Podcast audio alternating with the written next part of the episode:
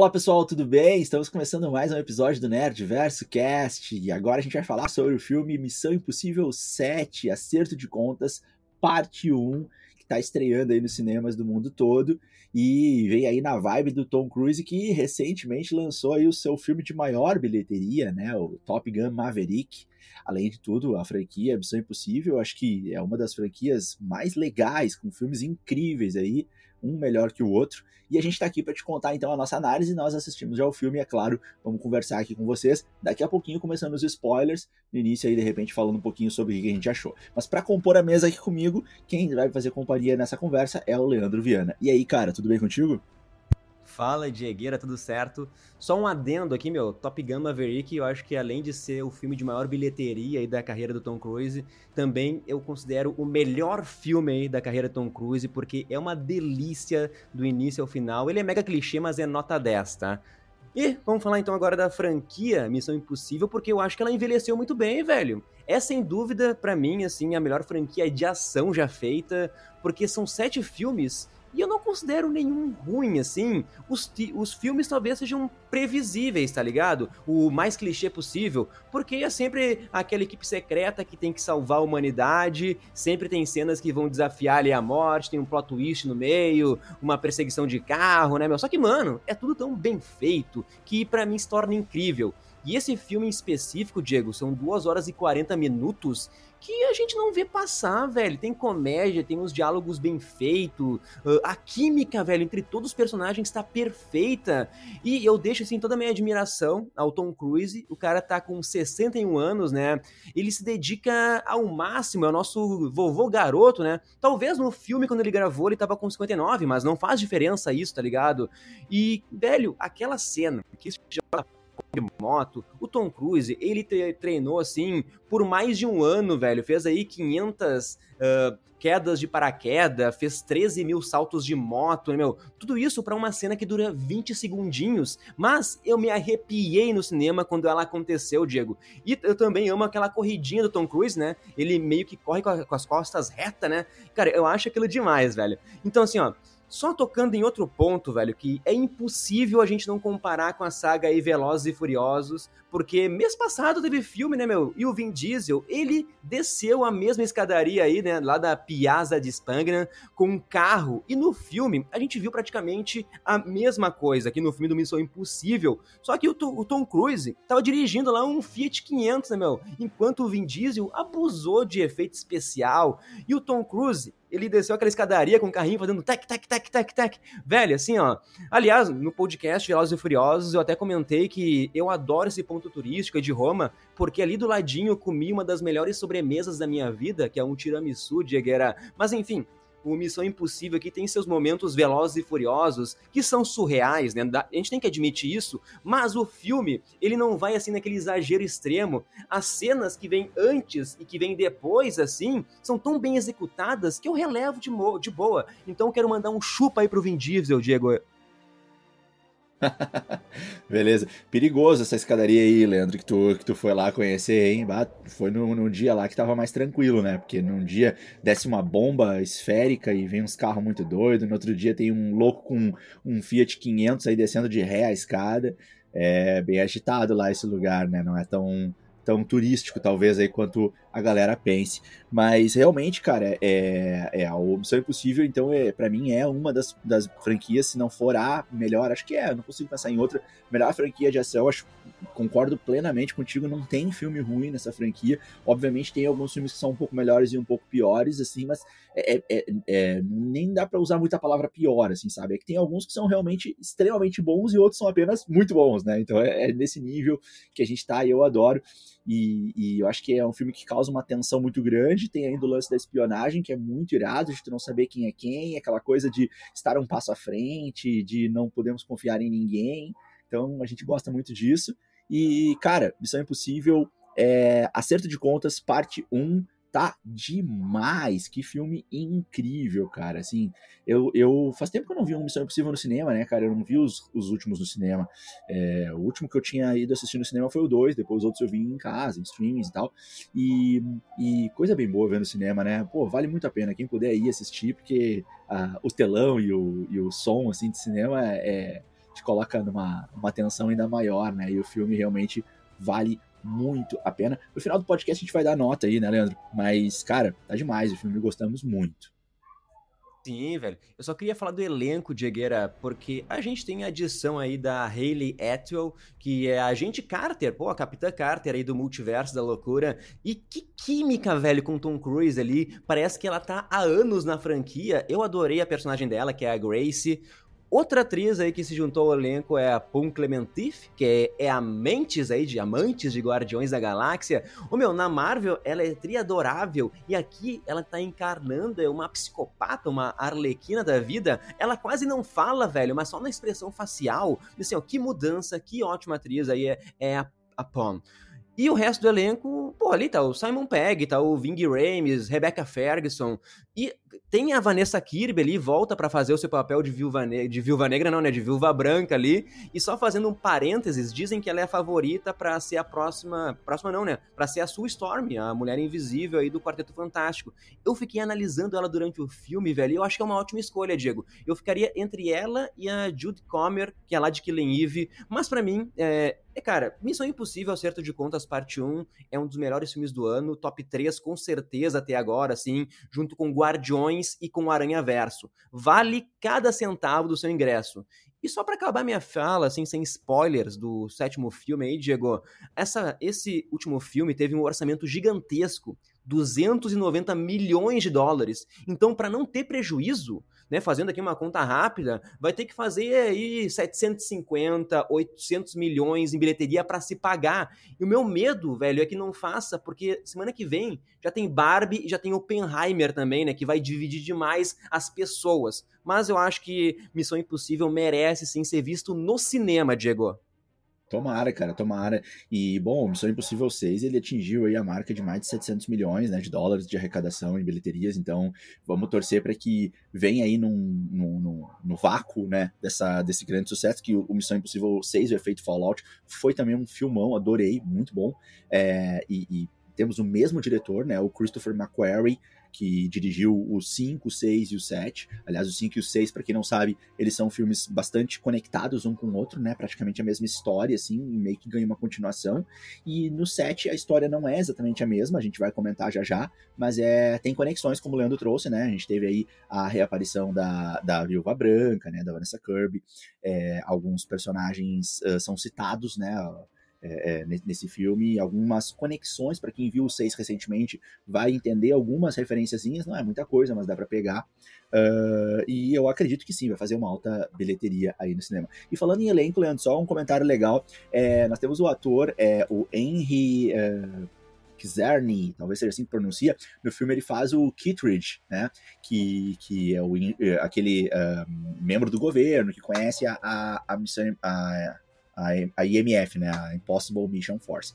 E hum, ele, eu até depois do filme comentei com o Leandro que eu achava que era um, um mesmo ator que estava no Homem-Formiga, mas eu me enganei, é só um ator parecido. Agora, o que eu descobri no momento que eu estava tropeçando nisso, pesquisando, né, sobre se era ou não o, o, o, ator que estava no Homem-Formiga, é, aí eu acabei descobrindo que ele esteve no primeiro Missão Impossível, Missão Impossível 1, o mesmo ator estava com esse mesmo personagem, Eugene Kittredge. Eu não me recordava desses detalhes, mas aqui, fazendo uma busca, eu acabei encontrando essa informação para compartilhar. Então, olha que interessante, né? É um dos poucos personagens aí que esteve no primeiro Missão Impossível, tá aí nesse, nesse de novo, né? Claro, o, o Tom Cruise, o Ving Rhames, né? O Luther e também o Simon Pegg, né? O nosso é, Benji Dunn. Esses, claro, estão juntos aí desde o início. Mas o, o Henry o Eugene Kittredge, personagem no filme, é uma curiosidade interessante que ele já esteve no primeiro filme e tá aí com a gente aparecendo de novo. Sabia dessa, Leandro? Não, pior que eu não lembrava, Diego. Mas eu acho que podemos entrar na parte com spoilers. Tu pode, tu me permite essa honra aí, Diego? Ou tu quer falar mais alguma coisinha sem spoilers? Não, não. Vamos lá, vamos embora, que eu tô louco pra falar do filme. Bora lá. Vamos lá então. Vamos começar. Eu acho que é melhor a gente explicar o vilão, tá, Diego? Eu vou tentar explicar um pouquinho aqui, porque a pandemia, ele fez o filme ser adiado, né? E eu acho que ele é lançado assim em perfeita sintonia com muitas ferramentas de inteligência artificial do nosso mundo real. Pô, Chat GPT tá aí bombando, né, velho? E o grande vilão do filme é uma inteligência artificial consciente, que é maquiavélica ali, que se rebelou e tem talvez o poder de desencadear a próxima guerra mundial. Cara, é um plot que a gente viu mil vezes, viu aí em Ultron, esse ano a gente viu em Mega, no filme de terror lá, mas ao meu ver, eu acho que eles souberam muito bem contar.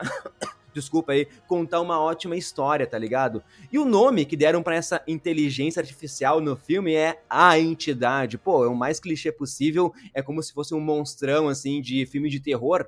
Porque o nosso antagonista, se a gente for ver, não tem rosto, é algo digital, ele pode estar em qualquer lugar do mundo, assim, que tenha tecnologia, e o filme começa nos apresentando esse perigo. A gente está num submarino lá russo que possui essa tecnologia e ela se rebela. É um submarino de alta geração, é o mais foda já inventado aí, fica invisível e tudo mais. Mas essa entidade, ela toca o pavor, assim, colocando dados falsos no radar desse submarino, dizendo que eles estão sendo atacados. E é uma cena que eu achei tensa no começo já. A tripulação ali tá para se defender, começa a enviar mísseis, até que tudo no radar desaparece. A entidade estava só brincando, velho. E o míssil que esse submarino disparou retorna e explode ele. E aqui a gente tem então a história do filme começando. Existem ali duas metades de chaves que estavam com pessoas, né, tripulantes aí desse submarino que morreram nessa explosão e essas metades juntas dão controle dessa entidade aí. E daí, velho, todas as potências mundiais estão querendo competir para ver quem vai pegar primeiro essa chave, né, velho? Porque assim, né, vão conseguir controlar talvez a maior arma de todos os tempos, eles vão poder moldar o, seu, o futuro a seu favor, pensando, pensando nisso. O detalhe é que ninguém sabe onde está essa parte física para utilizar essa chave que está nesse submarino que afundou. É óbvio que existe uma pessoa no mundo capaz de recuperar tudo, né, Diegueira? Que é nosso Ethan Hunt. E também surge um vilão do passado dele, que é o Gabriel. Não sei se na dublagem vão traduzir para Gabriel, mas fala um pouquinho aí, Diegueira.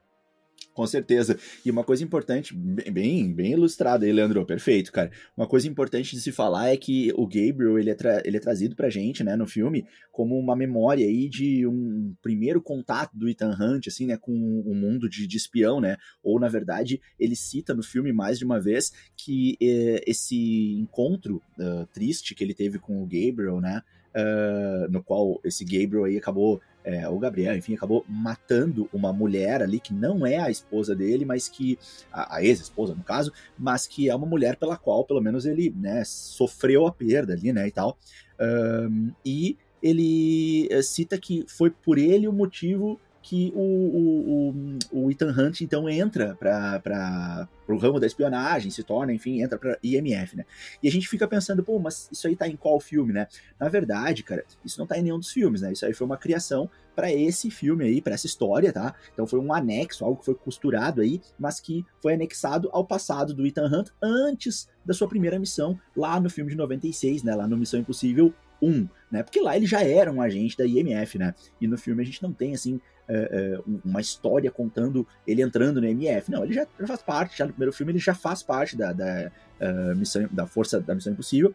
E, e, essa história, então, que ele conta, ele conta que se passa antes. Então, não adianta procurar isso nos filmes que a gente não vai encontrar, né? E é um, um personagem que, que causa um, causou um grande trauma na vida dele, né? Apesar do Ethan Hunt já ter lidado com situações né, incrivelmente absurdas e, e se saiu bem, né? Uh, o Gabriel causa medo muito grande nele. E é compreensível se a gente pensar na psique humana, né? Porque, bom, causou um trauma, pegou ele no momento que ele não estava, acho que, tão amadurecido, tão seguro das suas capacidades, né? Depois disso, ele viveu experiências que trouxeram mais segurança, mas isso levou ele para uma memória de um momento que ele talvez não tivesse ainda tanta segurança, né? E assim começa a, essa história. Eu tenho depois um comentário para fazer, mas acho que eu vou deixar avançar um pouco mais o podcast, só não me deixa deixar de falar isso, que eu, eu fiz aqui um, um raciocínio muito legal, mas depois eu, eu comento. Vamos seguir mais um pouco. Não, mas só falando desse vilão, né? Porque ele surgiu do nada, mas a entidade. A, porque o que, que, que, que essa, essa inteligência artificial faz? Ela usa matemática, tá ligado? Ela usa probabilidade junto com, tipo assim, a consciência humana. Ela, ela faz um estudo sócio-humano, assim, junto com a matemática, para pre prever milhões de possibilidades do que pode acontecer no futuro. Então, através desses cálculos, talvez a entidade percebeu que o Ethan Hunt ele poderia ser a única pessoa capaz de de deter ela. E por isso ela foi procurar alguém no passado dele, que é o Gabriel. Vou chamar de Gabriel, tá? Meu, falar português aqui. Foi que pegou o Gabriel.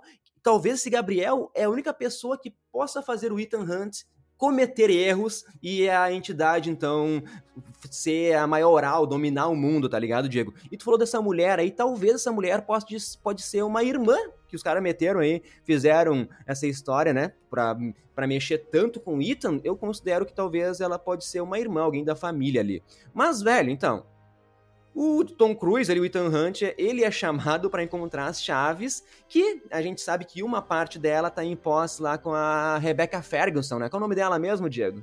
A Ilsa Faust. Ilsa, que tá presente aí de, presente aí desde o quinto filme, né? Ela é apresentada pra gente em Nação Secreta, quando o Ethan Hunt ele é pego, né, lá pelo, pelo vilão, agora me esqueci o nome lá, mas uh, ele é pego pelo cara lá, pelo aquele alemãozinho, e, e aí ela salva ele, né? Ela é uma infiltrada da CIA. E aí eles até têm um envolvimento que não chega a, a se tornar amoroso, mas pelo menos assim, eles se envolvem como grandes amigos, espiões que são, no filme 1, no filme 5 e no filme 6.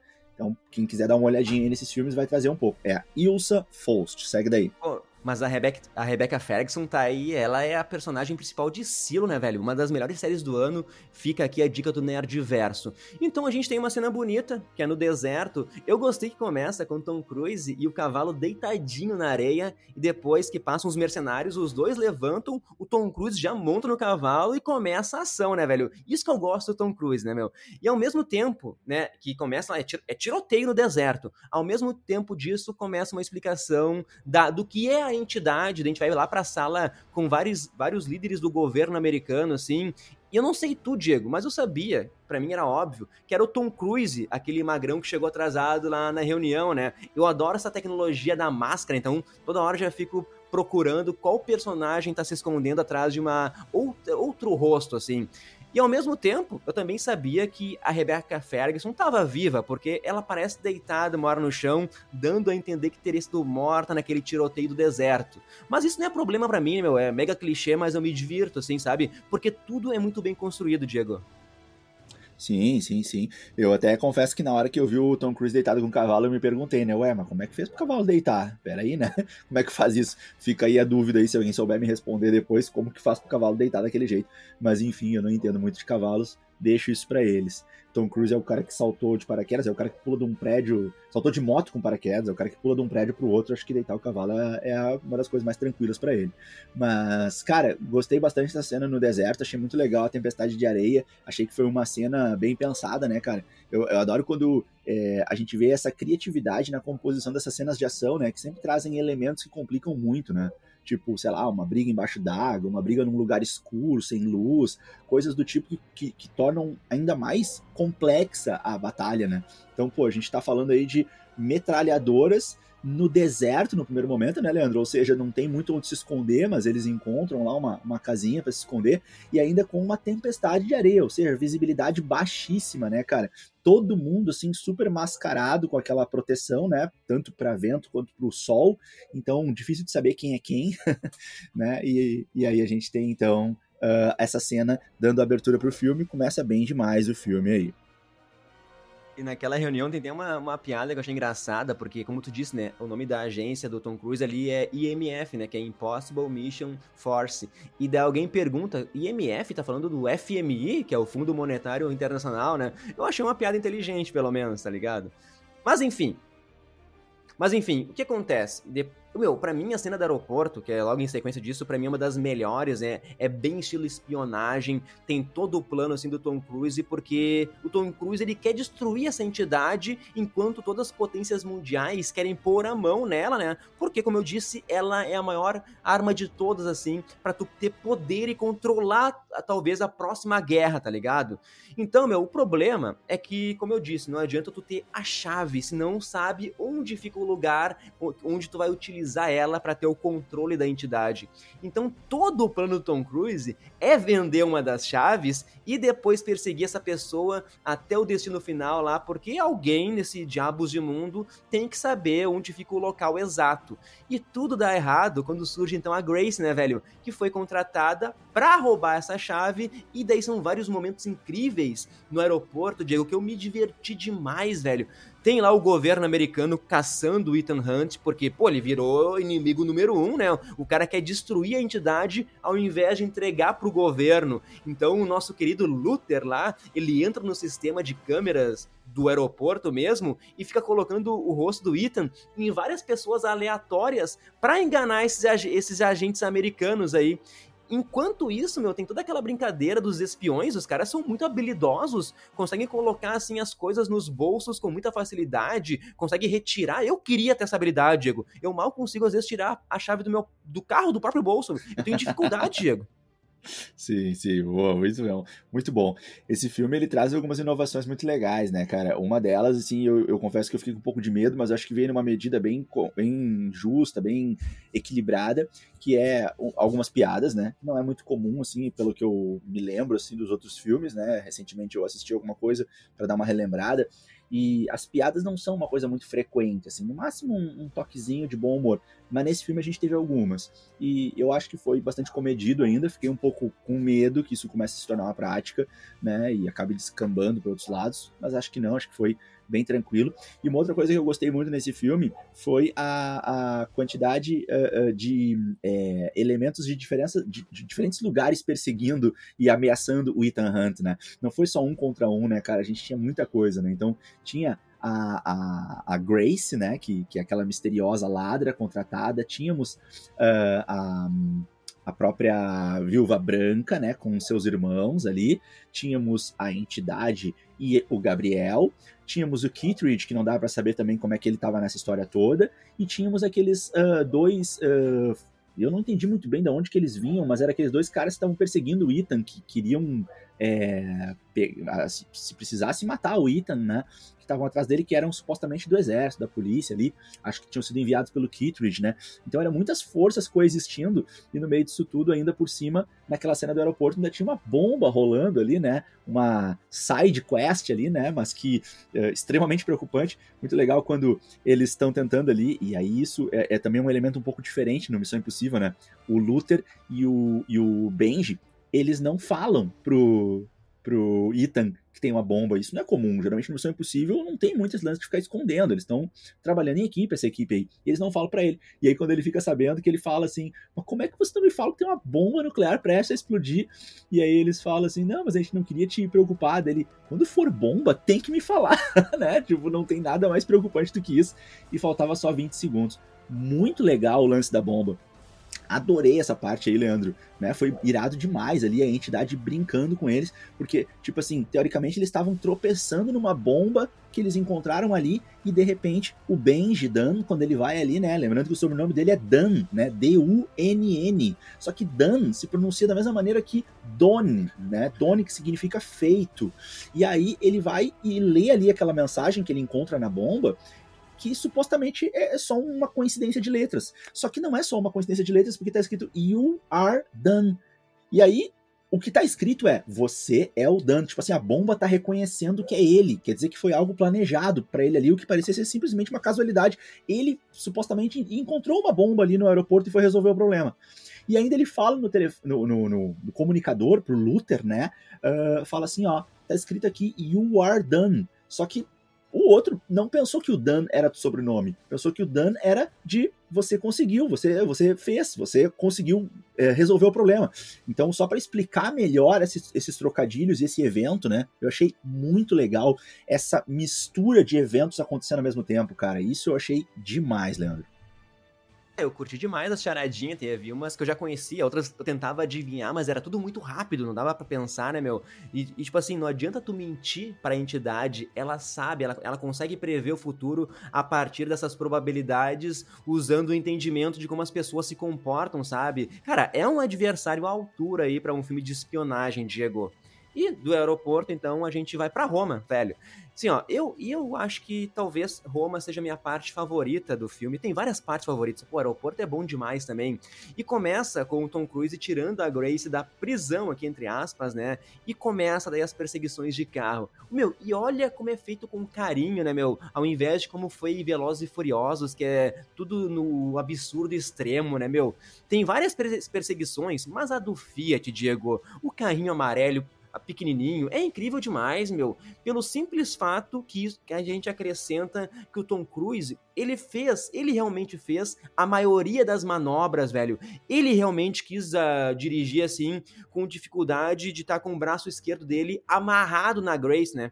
Acredito que a atriz, a Hayley ali, ela não estava presente no carro nas cenas mais arriscadas, mas mesmo assim o Tom Cruise, ele quis fazer como se realmente tivesse algemado. Então essa dedicação, Diego, dele é, é incrível, né? E teve um filme que o Tom Cruise, é, ele teve, ele fazia piloto, né? Que ele dirigia melhor que as pessoas profissionais contratadas para ser dublê dele. O Tom Cruise manda demais, velho. E né, em Roma, a gente também tem a apresentação da Vila Damantius, né? Que ela faz uma mercenária e fica perseguindo os dois pelas ruas de Roma. Cara, eu achei demais, Diego. Muito bom, tá bom demais mesmo, cara. O personagem dela é muito legal, adoro, né? Quando eles trazem, assim, a, um, pouco, um pouco menos de arma, né? E um pouco mais de artes marciais, né? Então ela era muito boa no combate corpo a corpo e ainda manipulava uma espada. Ah, daí me ganha, né, cara? Eu gosto demais, demais, demais disso. E, bom, vamos seguindo. Depois a gente tem, então, uh, essa perseguição de carro, que foi, foi muito boa. Eu, eu gostei muito também do, da, de como ela tava com aquele aspecto meio arlequina, né? Meio psicótica, né, cara? Se divertindo com aquele blindado. Ela tava gostando demais que aquele blindado dela era muito forte, então ele ia arrastava os carros pelo caminho, né, cara? E, e aí aquela cena foi muito, muito boa de assistir, até por essa discrepância de potencial, né? Nós tínhamos aí um monte de carros da polícia perseguindo eles, lembrando que na Itália, né, os carros da polícia, eles uh, são extremamente velozes, né? Uh, também a gente tem uh, o blindado detonando tudo e nessa comparação assim de discrepância, né, o carrinho extremamente fraco ali que estava sendo pilotado e ainda com a mão algemada, né? E ele consegue aquela saída brilhante em que ele consegue dar uma ré e desviar ali do blindado e acaba escapando, né? Hein, Diego, aquela hora que o carro capota, ele vai capotando pelas escadarias da Praça da Espanha ali, e daí quando cai, normal, cai assim normal, a Grace e o Ethan trocaram de lugares, né? Um, um, tá, um era o copiloto, outro era o piloto, eu achei muito engraçado. O meu, o filme, ele é bem humorado, o Tom Cruise é uma pessoa bem humorada, então faz todo sentido, assim. De Roma, a gente vai para Veneza lá, que é mais uma cidade que eu tenho assim um carinho imenso, velho. Veneza é demais. Se alguém tem dúvida assim, vá passar dois dias lá. Se alguém for para Europa, for para Itália, eu recomendo demais, velho. E por incrível que pareça, eu, eu andava por lá mesmo com o um mapa nas mãos e é muito fácil tu se perder pelos becos, pelas ruas. Eu te juro que uma hora eu fiquei 20 minutos caminhando assim, sem saber onde eu tava, curtindo o lugar e tudo mais. Mas é óbvio que eu não andei de gôndola, tá, Diegueira? Porque é muito, mas muito caro para tu ficar andando de barquinho, vendo os caras cantando assim. Mas enfim, em Veneza, a gente tá, os nossos agentes chegaram porque eles têm a informação que a Grace iria fazer a troca das chaves com a pessoa que contratou ela e faria isso numa festa, lá uma festa de gala, tudo bem, muito bem produzido. E a pessoa que contratou ela entra em cena aqui, Diegueira, a Alana, a viúva branca da Vanessa Kirby aí. E ela contratou a Grace pra seguir o Ethan, porque sabia que o Ethan ia encontrar outra chave. É tudo muito genial isso. E de novo, velho, a gente tem a Grace lá numa hora colocando a chave no bolso de alguém como se não fosse nada, né, Diego? Sim, sim, ela coloca a chave no, no bolso do irmão, né, da, da Alana. E, e aquela cena é muito boa, né, cara, porque é uma tensão enorme. É, se junta toda a galera ali quase, né? Só o, o, os dois policiais, aqueles que não conseguem entrar na festa ou que entram depois e tal. Mas sim, se junta toda a galera ali e, e, e no meio da festa, assim, né? Então eles evitam assim um, um, certo combate no primeiro momento, mas fica aquele climão, né, cara, aquele clima intenso assim de desafio. E ali ficou uma negociação ali, né, colocando a, a viúva branca no em xeque, né, para quem que ela ia é, vender ou entregar a, a chave dela, né. A, Grace, ela foge, ela foge do, da festa, né? E daí a gente tem de novo a corridinha do, do Tom Cruise lá com as costas retas, com as costas eretas, que eu, eu curto demais, já comentei isso, né? Mas é muito bom porque o Simon Pegg lá, ele tá falando direita, esquerda, direita, direita, direita. E pra, pra, é, para dizer para onde o Ethan tem que correr para encontrar a Grace. E é muito bom que a inteligência artificial, ela hackeia o sistema do pessoal e copia a voz do Simon Pegg e manda o Tom Cruise para uma armadilha, para aquela lá pro beco, né, Diegueira? Tu curtiu essa parte do beco, né?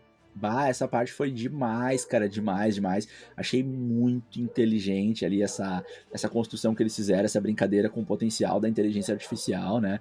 E a forma como eles enganaram o Ethan. Imagina, o Ethan já estava estressado já com esse direito, esquerda, direita, esquerda. E aí, cara, o Ethan vai parar num beco, mas é um beco muito apertado, não dá nem pra chamar de beco aquilo. Aquilo é um espaço entre duas casas, assim. E ele vai parar ali no meio, e aí ele é cercado de um lado e de outro. De um lado, por um dos capangas, né, do Gabriel, e de outro lado pela personagem interpretada ali pela, pela nossa Mantis, né? Agora não vou me lembrar o nome da atriz. Não era, da, da atriz, não era não, Paris? Desculpa, da, da acho que era Paris, não era? Paris. Ah, acho que era Paris, acho que era Paris o nome da personagem. Que era aquela personagem né, oriental ali que uh, manipulava a katana. E aí eles vão fazer uma batalha, mas num espaço assim, cara, de sei lá, uns 60 centímetros. Eles estão ali apertadíssimos lutando, e aquilo eu achei mais uma vez genial. Isso é o que eu estava elogiando lá no início, né? Essa criatividade de ambientes de batalha que complicam demais a interação, né? Então imagina, eles estavam num ambiente extremamente apertado. E aí nós temos um ponto importante do filme, que é o Tom Cruise poupando a vida, né, da, da, da personagem pa Paris ali, né, então aquela, é, aparentemente uma, um braço direito do Gabriel, e ele vai lá e poupa ela, né. Importante pontuar que, especialmente nos filmes 5, 6 e 7, está sendo repetido muitas vezes uma característica do Tom Cruise que não só é criticada pelo pessoal que, digamos, do governo que sustenta ali a, a IMF, né, mas até mesmo pelos vilões dele, que a grande fraqueza do Ethan Hunt é que ele não quer perder ninguém, ele quer sempre proteger todos. E ele julga que uma vida dos seus amigos é mais importante do que muitas outras vidas na visão dos outros, porque ele aceita o risco de daqui a pouco deixar uma bomba explodir, de daqui a pouco deixar um, um ataque terrorista ter êxito, uh, porque ele quer muito salvar um amigo, uma pessoa que ele se envolveu um pouco mais, né? E ele não arreda a pele, continua achando que ele vai conseguir salvar todo mundo e tal. Isso, inclusive, é, digamos que a abertura né, desse filme, o próprio trailer, ele, ele força muito isso, fazendo uma costura de cenas, né? Que não vai mais ser possível ele salvar todo mundo, ele vai acabar perdendo alguém, né? E aí chegamos então nesse fatídico momento, né, Leandro? quando o, o Ethan Hunt então ele é desviado pela inteligência artificial para uma armadilha, ele não consegue chegar até a Ilsa Faust uh, e nem até a Grace. As duas então são atraídas para o Gabriel e o Gabriel então começa uma luta contra elas ali, em que ele consegue uh, se sair bem e acaba então é, assassinando aí com uma facada a Ilsa Faust. Então a nossa personagem da Rebecca Ferguson se despede nesse filme aí, né? E era uma personagem que tinha feito um laço, pelo menos, de amizade muito forte com o Ethan Hunt, Leandro. Sim, meu, como tu disse, meu, tava tudo armado, o Gabriel tava esperando a Grace e a Ilsa lá. E eu gostei, pô, lutinha de faca eu sempre acho demais aí. Então, ó, Vou explicar de novo. Como eu já disse, a entidade ela trabalha com a matemática, com a probabilidade. É tipo o Doutor Estranho lá, prevendo vários futuros, só que a entidade faz isso também através do comportamento humano. Em várias dessas suposições, ela viu que a Grace ou a Ilsa, a, Rebe a Rebecca Ferguson ali, uma delas morreria, meu. Tinha uma probabilidade muito grande disso acontecer. Por isso que o Gabriel falou isso durante a festa. Uma de vocês duas vai morrer. Velho, então o Gabriel é fodão porque ele tem a matemática a seu favor, meu. Ele não tá prevendo o futuro. Ele tá usando a matemática para comprovar isso. E no final, a entidade estava certa. Como tu disse, aí a Ilsa acaba morrendo pelas mãos do Gabriel. E eu achei uma morte legal, velho. E é uma. Eu até fiquei com dúvida se realmente ela morreria. Então, Missão Impossível aí, mais uma vez, arriscou e mata uma personagem. Eu sempre dou méritos para franquias que sacrificam, mesmo que ela seja coadjuvante coadjuvante, ela estava vindo já, era seu terceiro filme na franquia, então eu acho isso importante, Diego. É, lembrando que a gente teve em alguns filmes, né, Leandro? Não desde o primeiro, mas acredito que desde o terceiro filme, do terceiro até o quinto, a gente teve a equipe da IMF, o núcleo, assim, de, de campo da IMF, formado principalmente né, pelo Ethan Hunt, claro, né, o homem à frente, né, mas também pelo Benji Dunn e pelo Luther, né? E aí nós tínhamos um quarto integrante que, do terceiro filme ao, ao quinto, era isso que eu queria falar, do terceiro ao quinto, uh, foi o, o, o, Como é que é o nome? O Brand, o agente Brand, que é interpretado pelo nosso Jeremy Renner, né? O nosso Gavião. E aí não sei se por uma questão de elenco ou se por conta do, do acidente que ele sofreu, mas acho que o acidente é muito recente, ele não está presente nos últimos filmes, né? Ele, ele sai dessa equipe. Inclusive, que eu me recordo, isso não é mencionado, né? Mas ele não tá mais na equipe desde o sexto filme que ele não integra mais a IMF, né? Ele não tá junto ali do, dos profissionais a campo. Então a IMF estava com um agente a menos. E então no sexto filme, já desde o quinto, mas a partir do sexto já meio que um pouco mais presente aí, nós temos então a Ilsa cada vez mais ajudando a IMF, ainda que ela vá um pouco mais por conta própria, mas ela também estava ali ajudando. Então ela estava integrando. E aí no filme 7, então, a IMF perde novamente um de seus agentes, né? No entanto, ao mesmo tempo que a Ilsa está saindo, a gente tem aí a chegada de uma nova, de um novo elemento, de uma nova personagem, que é então a Grace. Só que a Grace, por enquanto, o que, que ela revela? Ela revela um talento muito grande para pequenos furtos, né? Agora, para combate, para campo, para luta, para uh, eh, encarar missões realmente complexas, ela se mostra bastante assustada em vários momentos do filme, né? Então, não sei até que ponto ela vai ser realmente uma soma boa para essa equipe ou só mais um peso pro Tom Cruise carregar, né? Só mais um alvo aí para os inimigos poderem usar contra ele. Ah, mas eu gostei demais da Grace. Ela é a nossa ladra da equipe. Tem que ter um ladrão, tá ligado? Com certeza ela vai ser importante aí pro acerto de contas parte 2. Mas vamos pro terceiro ato, Diego, que é então o pessoal convencendo a Grace a entrar no grupo. Cara, eu adoro que o Ethan, ele sempre fala um plano mega complicado, como se fosse algo muito simples de fazer, assim. E esse plano sempre dá errado, né, meu? Então, o plano A do Ethan era ele e a Grace, a Grace colocarem as máscaras de viúva branca e do guarda-costa dela lá, eles fariam a troca da chave, descobririam onde fica o cofre da entidade e escapariam do trem, né? De boa, o plano A do Ethan. O plano já começa a dar errado porque a máquina de fazer máscara queima e só a Grace vai poder entrar escondida no trem. Então o Tom Cruise aí, o, Ethan, ele vai ter que ir até um certo ponto lá do trajeto, onde tem uma curvinha assim que o trem ele diminui de velocidade e nesse exato ponto ele embarcaria no trem. Esse era o plano B, né, Diego? Só que a entidade em todos os seus cálculos, percebeu que isso poderia ser uma alternativa, então mandou o Gabriel lá ir até a cabine do maquinista, matou todo mundo ali, né? E colocou o trem em modo turbo, né? O trem não desacelera mais. Desse jeito, o plano B do, do Ethan não dá certo, né, velho? E a gente vai lá pro Bend, ele fazendo vários cálculos, assim, pra ver uma outra alternativa de embarcar no trem, meu. E o Tom Cruise, cara, ele se preparou aí por um ano, treinou muito aí, porque a gente vai para aquela grande cena do filme aí, que é ele indo em direção ao penhasco, dirigindo uma moto e depois abrindo paraquedas. Velho, no momento dessa cena, Diego, é, a gente viu na mesma sessão, né? Mas acaba o som do cinema, é um silêncio total, uh, fica assim só a gente segurando a respiração, vendo o pulo do Tom Cruise, ninguém respirando nessa hora. E olha, Diego, tinha um velho atrás de mim que dormiu durante o filme e até roncou. Mas nessa hora ele até acordou, acho, tá? Meu, a cena é linda, a cena é linda, Diego. Tem até o Tom Cruise com o vento na cara ali, interagindo, né, pra parecer tudo real. E desse jeito, então, ele abriria o paraquedas e consegue entrar no trem, né? Essa hora de entrar no trem é muito Velozes e Furiosos, né? Porque ele chega no momento certo, no vagão certo, na janela certa, que a Grace estava prestes a morrer, né, meu? Mas como eu disse, o antes disso é tão perfeito que para mim não tô nem aí, velho. Eu revelo, né, velho? Mas manda aí a tua sensação sobre isso e da troca de trem, a, a troca de chaves no trem aí, Diego.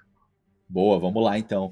Cara, primeiro de tudo, né? É, a gente reclama bastante, eu e o Leandro em especial aqui, o Marcelo também, nós aqui do Nerdverso, quando a gente tem muitos vazamentos sobre o que, vai ter no filme, né? Quando os trailers entregam demais, quando dá muito uh, vazamento de insider e a gente já vai pro cinema sabendo o que, que vai acontecer, a gente fica chateado. Ou quando a gente vê uma cena que ia ser muito boa no filme, a gente já viu antes. Só que aqui não é assim, aqui é o contrário, cara, porque é diferente era uma cena que não é uma cena que vazou pra gente, assim, a gente viu o making off e a gente sabe que é uma cena incrível de ação, uma cena feita de verdade, não feita com efeitos especiais. O máximo de efeito especial é para maquiar a rampa de plataforma de salto ali e transformar num penhasco.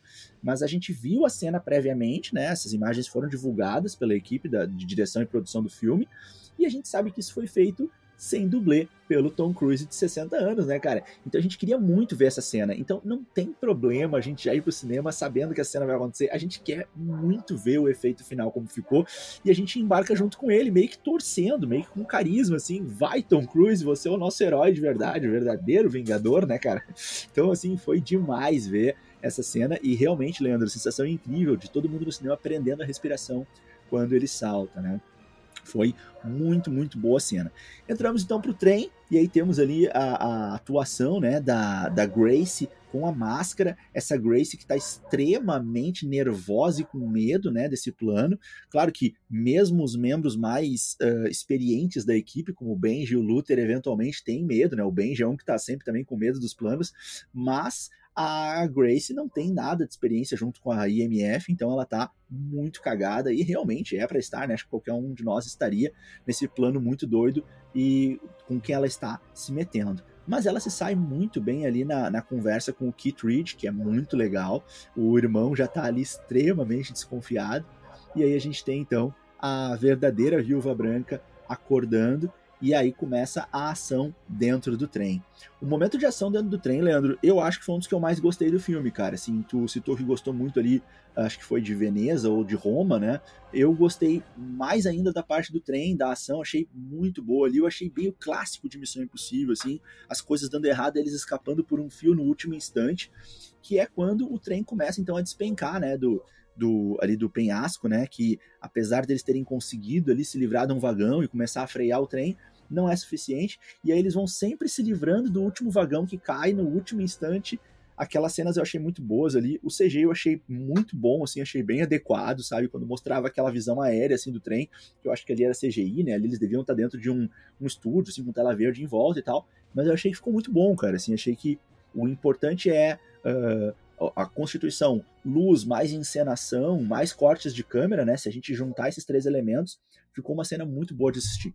Aproveita antes que eu te passe a palavra, cara. A trilha sonora tava demais, meu. Ela tava muito bom a trilha sonora, cara. Tava assim, ó, puxando bem a emoção certa, sabe, cara? Tava muito bom de ver. Ela te colocava naquela tensão, naquele medo, naquela emoção. Então, que filme, cara. Vamos seguindo aí. Quem mais tu pode quer comentar essa parte ou segue pra próxima?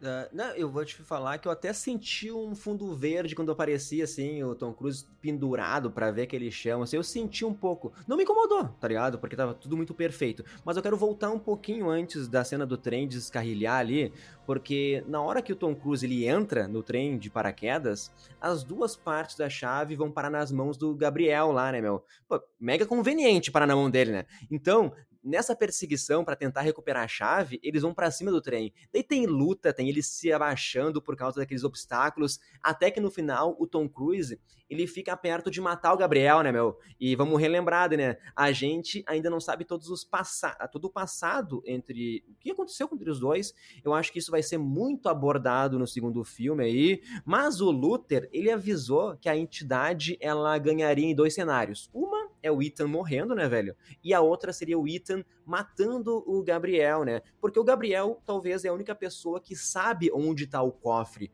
Então, assim, esse dilema, eu até acreditava que o Ethan ia matar o carinha lá em cima, porque a vingança falaria mais alto.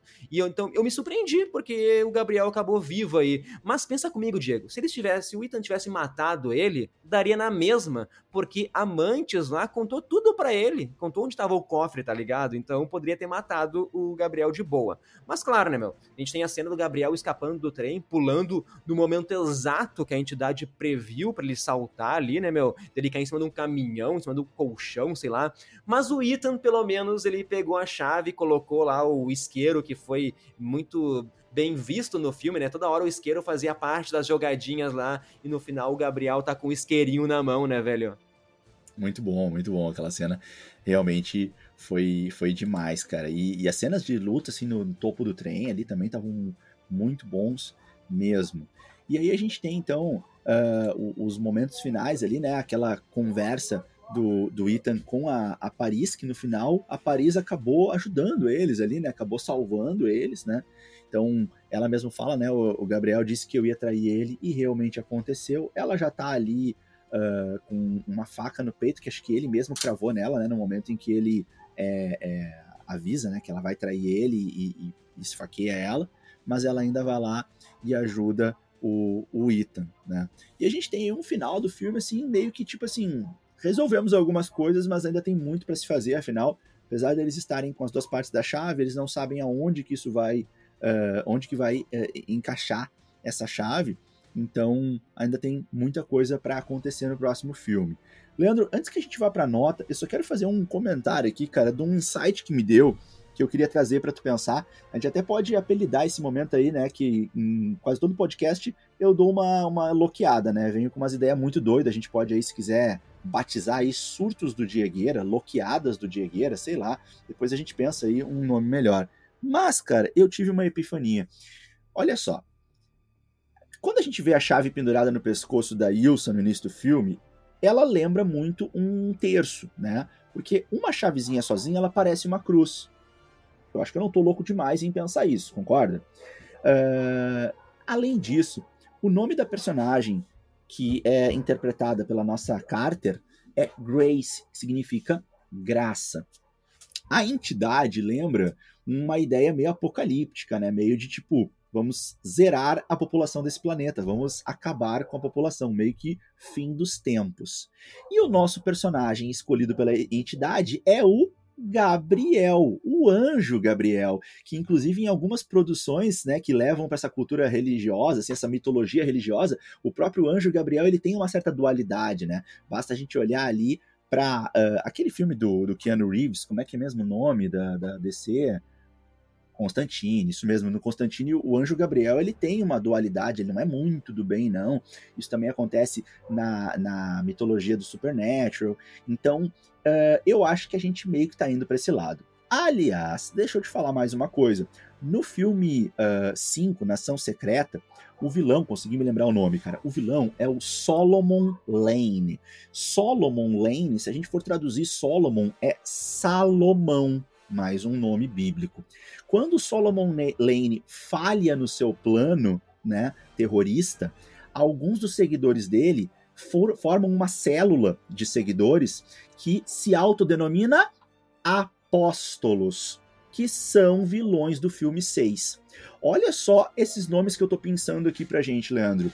Grace, graça, é, a cruz que aparece no formato da chave, o Gabriel ou, ou Gabriel, como o anjo Gabriel, os apóstolos de Missão Impossível 6 e o próprio Salomão do 7.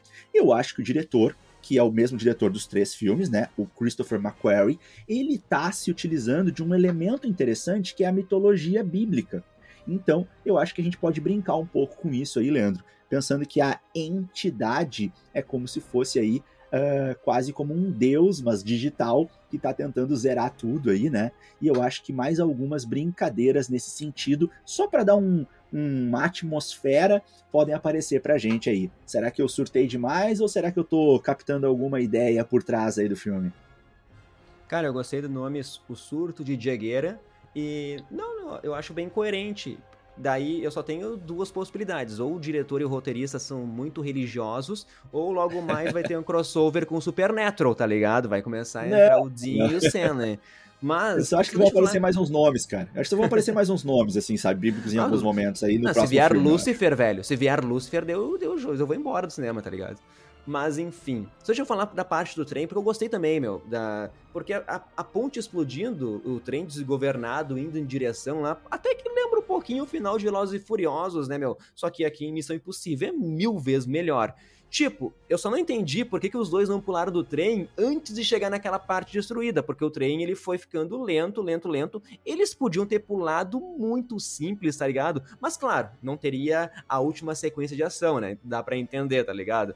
Mas, velho, basicamente, como tu falou, é a Grace e o Ethan, eles indo de vagão em vagão enquanto eles estão caindo. E eu achei legal, meu. Eles passam pelo vagão da cozinha, daí é óleo para tudo que é lado, eles escorregando, fogo ali no esquema, até que eles chegam no último vagão, que eles ficam na vertical mesmo, né, velho? Pô, muito, pô, filme de ação tem que ter essa cena. E daí aquele piano prestes a cair, mega clichê, mas nesse momento é a hora que a Mantis ali salva os dois e conta onde está o cofre, que está no maldito submarino russo, que está lá no fundo do oceano. Então, acerto de contas parte 2 vai ser encontrar onde está no oceano esse submarino, né? Mas eu acredito que o Luther e o Benji vão achar uma solução. Vamos então para o bloco de notas, Diegueira, porque não sei se quer falar mais alguma coisa do filme, hein? Não, não, acho que é isso. Só o submarino se chama o Sevastopol, tem uma, uma leve piada, na verdade, um, um, um mal entendido ali quando a Paris fala Sevastopol, que é o, o, onde estaria, ela tá já nos seus últimos esforços para dizer umas palavras, e o Tom Cruise entende errado, ele entende ah, a cidade de Sevastopol, na Crimeia, né, e ela ainda consegue dizer ali nos seus últimos suspiros, não, o sub, né, o submarino, e aí ele se liga que é esse submarino aí. E recentemente saiu um comentário de uma pequena entrevista com o diretor, o Christopher McQuarrie, falando, né, sobre algumas influências de filmes que, que ele uh, tem e que ajudam ele a pensar no, no, Missão Impossível. E ele cita nessa entrevista, né, que ele gosta muito da ideia do submarino nos filmes de ação, que ele ama submarinos, né. Então essa entrevista saiu antes do filme estrear e, e a gente está vendo então esse submarino tendo essa importância tão grande e eu acho que vai, vamos ter mais ainda do que isso no próximo. Se eles vão ter que procurar embaixo d'água, teremos cenas de ação em submarinos né, no, no, próximo filme e teremos aí talvez aí uma realização de sonhos aí do nosso diretor que gosta tanto dessa influência. E tu viu que viagem, né? Que timing perfeito. Semanas depois do submarino lá implodir, indo visitar o Titanic aí. E lembrando que Velozes e Furiosos, acho que é o 8, que teve lá um submarino, que o Vin Diesel explodiu usando o seu carro, que é tipo o Homem de Ferro lá. Mas, ó, e lembrando que acho que foi o Missão Impossível 5, Nação Secreta, que o Tom Cruise segurou a respiração por mais de seis minutos embaixo d'água enquanto filmava, né, velho? A gente não consegue nem ficar um minutinho aqui.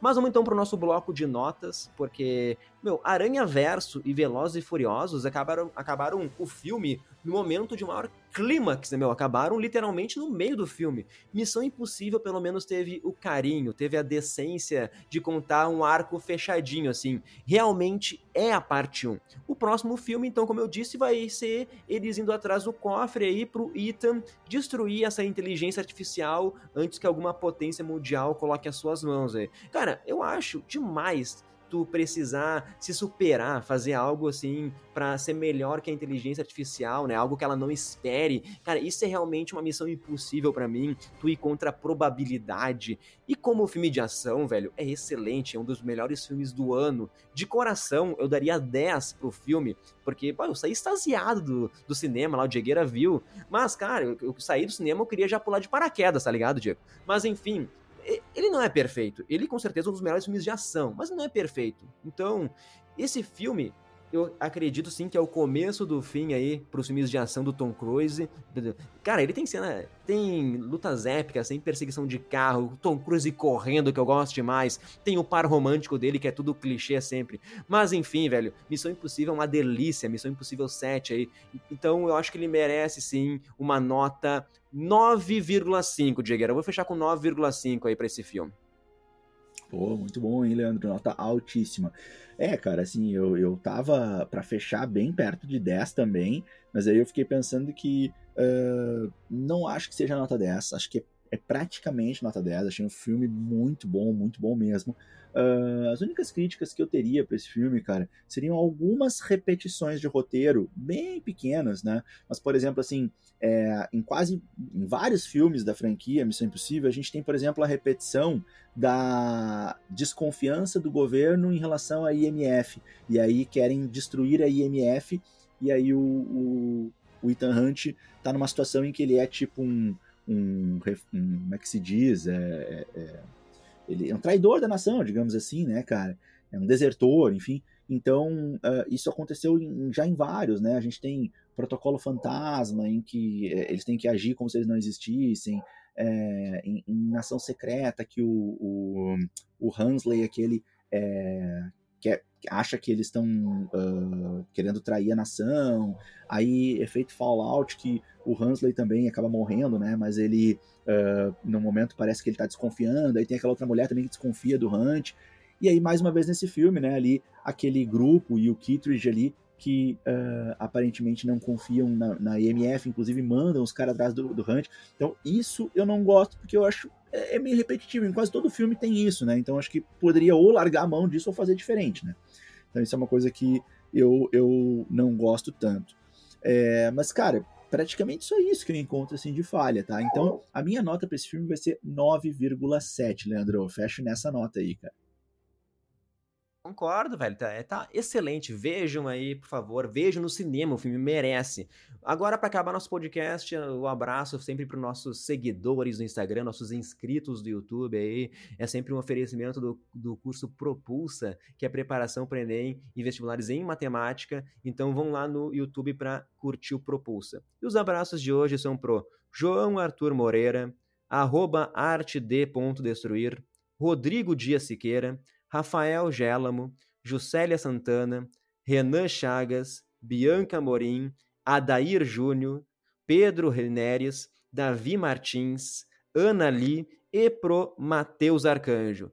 Muito obrigado aí todo mundo que curtiu esse podcast. Comenta aí, manda mensagem pra gente no Instagram se pretende ver o filme ou não. A gente garante que vai ser uma ótima assim, experiência para vocês. E é isso aí, a gente se encontra no próximo podcast aqui pelo Nerdverso. Abração, pessoal. Tchau, tchau.